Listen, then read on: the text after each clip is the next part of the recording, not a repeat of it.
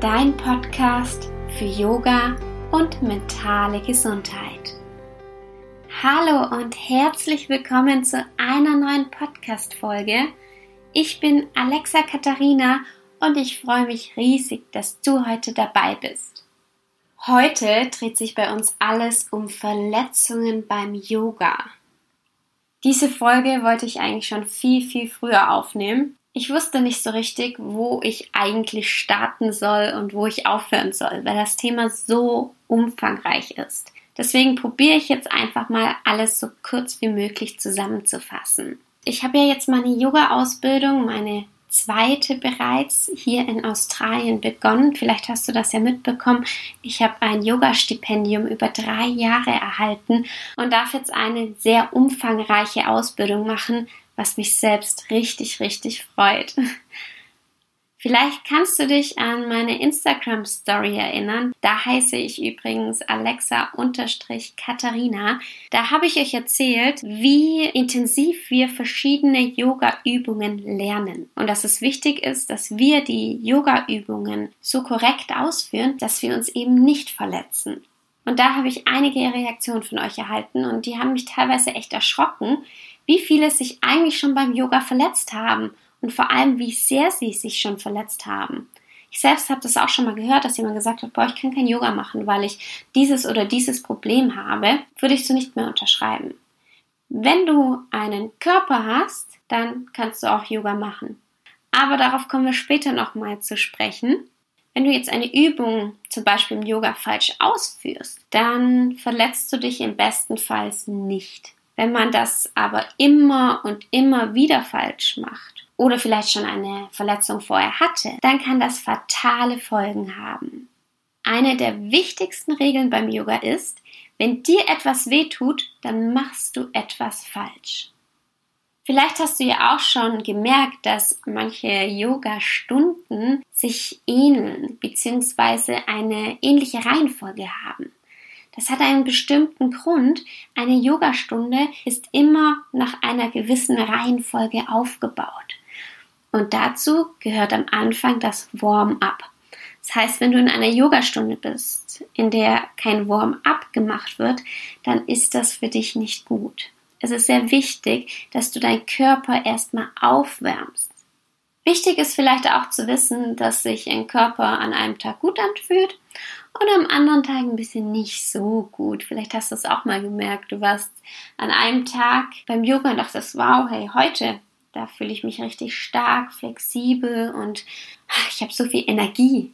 Und an einem anderen Tag hast du dich vielleicht eher schwächer gefühlt, eher unflexibler und irgendwie gar nicht so gut. Das ist ganz normal. Wichtig ist für dich, dass du deine Yoga-Praxis so ausführst, wie es für dich heute gut ist. Der flexibleste und stärkste Yogi überhaupt. Auch der hat mal einen Tag, wo er eher eine Basic-Version übt und keine fortgeschrittene, weil es ihm vielleicht an dem Tag besser tut. Wenn ich von Verletzungen spreche, dann können es kleinere oder größere sein. Ich bin kein Arzt, deswegen ähm, gehe ich da jetzt nicht so in die Tiefe. Aber Verletzungen, die eher häufiger vorkommen und manchmal sogar ignoriert werden, sind zum Beispiel Verletzungen in den Handgelenken. Vielleicht hast du es auch mal gespürt. Vielleicht auch beim herabschauenden Hund, dass du einen Druck auf den Handgelenken hattest und vielleicht sogar einen Schmerz. Nackenschmerzen und zum Beispiel Schmerzen im unteren Rücken. Es ist wichtig, dass du, egal wo du übst, egal ob bei dir zu Hause mit Anleitung von einem Video oder in einem Yoga-Studio, dass du mit gut ausgebildeten Yoga-Lehrern übst. Das ist sehr wichtig, denn diese Yoga-Lehrer haben ein Verständnis für Anatomie und können dir auch gerne weiterhelfen. Wichtig ist auch zu wissen, dass es verschiedene Alternativen gibt zu jeder Übung. Es gibt eher einfachere oder Basic-Versionen, schonendere Versionen und es gibt eher anspruchsvollere Versionen. Es gibt Alternativen für Frauen, die schwanger sind oder aber auch für Frauen, die ihre Periode haben. Es gibt Alternativen für Menschen, die manche Posen einfach noch nicht machen können, weil ihr Körper das einfach noch nicht zulässt. Es gibt aber auch Alternativen für Menschen, die Verletzungen haben. Ein Yogalehrer sollte dich eigentlich immer davor fragen, wie es dir geht und ob du eine Verletzung hast. Das heißt, immer wenn jemand neu in meinen Kurs gekommen ist, habe ich denjenigen gefragt, wie sieht es denn bei dir aus? Hast du Verletzungen? Irgendwas, was ich heute wissen müsste? Kurse, die ich dann über einen längeren Zeitraum betreut habe und die Teilnehmer auch besser kannte, da haben die Teilnehmer mir dann erzählt, hey, heute ist das oder das aber ich wusste immer, wie es jedem Yogaschüler in dem Raum geht. Und das ist ganz, ganz wichtig. Es gibt sozusagen einen guten und einen schlechten Schmerz beim Yoga. Und ich glaube, Schmerz passt aber nicht bei beiden Ausführungen. Ein guter Schmerz ist kein Schmerz, sondern eher ein unangenehmes Gefühl. Vielleicht kennst du das ja auch, dieses Gefühl, wenn dein Muskel etwas brennt oder du die Dehnung spürst. Das kann schon manchmal ein bisschen unangenehm sein. Klar, du arbeitest ja auch an deinem Körper. Aber es ist kein Schmerz. Versuche in solchen Situationen dich ein bisschen mehr in die Pose reinzuatmen. Das heißt, ganz langsam und tief zu atmen und dadurch deinen Körper so ein bisschen weiter zu unterstützen, in diese Pose zu entspannen. Schlechter Schmerz ist alles, was weh tut. Wenn du Schmerz in einer Pose hast, zum Beispiel in einem Gelenk, dann gehst sofort raus aus der Pose. Ohne nachzudenken, löse die Spannung sofort. Du kannst gerne nochmals mit deinem Yogalehrer in die Pose gehen und nach Hilfe fragen.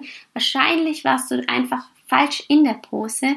Wenn es aber wieder weh tut, dann ist diese Pose nicht für dich geeignet und du solltest sie nicht üben.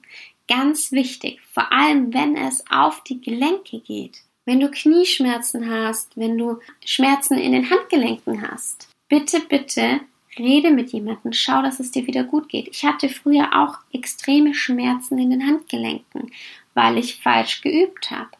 Ich habe dadurch nicht aufgehört zu üben, ich habe anders geübt. Ich hatte auch, als ich mit Yoga begonnen habe, sehr oft Nackenschmerzen ich habe damals einfach falsch geübt und mir hat damals dieser Yogalehrer nicht gesagt, dass die Schmerzen von dort kommen. Ein anderer Yogalehrer, bei dem ich dann in einer anderen Stunde war, hat mich dann darauf hingewiesen und gesagt, Alexa, dein Nacken, du hast Schmerzen, oder? Und ich habe gesagt, ja. Und dann hat er mir gezeigt, wie ich eben meinen Nacken schützen kann. Und das ist ganz, ganz wichtig. Es gibt verschiedene Übungen, bei denen das Verletzungsrisiko vielleicht ein bisschen größer ist. Zumindest steht das überall. Aber ich finde, das kann man so gar nicht sagen. Es gibt nicht umsonst Asanas, die für Fortgeschrittene geeignet sind und Asanas, die eher für Anfänger geeignet sind, wie zum Beispiel der Kopfstand. Der Kopfstand ist eine Übung, die man als Anfänger nicht machen sollte. Ich persönlich unterrichte den Kopfstand überhaupt nicht. Und ich kenne auch einige Yoga-Studios, die den Kopfstand auch nicht unterrichten. Ganz einfach daher, weil man für den Kopfstand sehr viel Vorerfahrung haben sollte, damit man sich nicht verletzt. Das heißt aber nicht, dass man sich grundsätzlich beim Kopfstand verletzt. Ich selbst übe den Kopfstand auch und habe auch Lehrer, die mir den Kopfstand zeigen. Aber dadurch weiß ich eben, wie ich diesen Kopfstand richtig ausführe und mich nicht verletze. Je flexibler du bist, desto höher ist das Verletzungsrisiko. Manchmal sind Menschen, die sehr flexibel sind, muskulär etwas schwächer. Dies kann zu Verletzungen führen, da die Gelenke weiter bewegt werden können. Also auch wenn du mega gelenkig bist, solltest du auf die korrekte Ausführung der Position Wert legen. Jeder Körper ist individuell und hat andere Stärken und Schwächen als ein anderer Körper. Was ich gerne nutze, sind Hilfsmittel. Blöcke zum Beispiel, Bolster oder Decken. Wenn sich ein Yogalehrer gegen Hilfsmittel ausspricht, dann solltest du vielleicht nicht mehr bei diesem Yogalehrer üben. Ich selbst hatte das auch. Ich äh, war in einer Stunde und habe mir Hilfsmittel dazugeholt und hatte tatsächlich einmal den Fall, dass der Yogalehrer zu mir gesagt hat, Alexa, nein, du solltest keine Hilfsmittel benutzen. Mir ging es aber an dem Tag nicht so gut. Und ich wusste genau, dass ich diese Hilfsmittel für mich einfach heute brauche, auch wenn ich schon fortgeschritten bin. In die nächste Stunde von diesem Yogalehrer bin ich nicht mehr gegangen, weil es mir wichtig ist, dass ich gesund Yoga übe.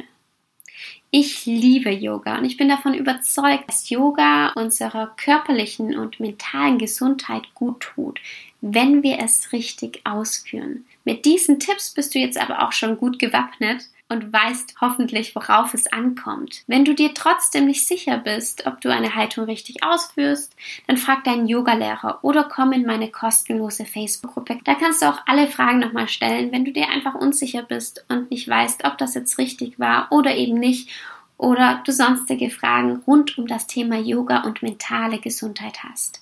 In der Facebook-Gruppe kannst du dich mit Gleichgesinnten austauschen und auch anderen weiterhelfen, die dir selbst auch wieder helfen.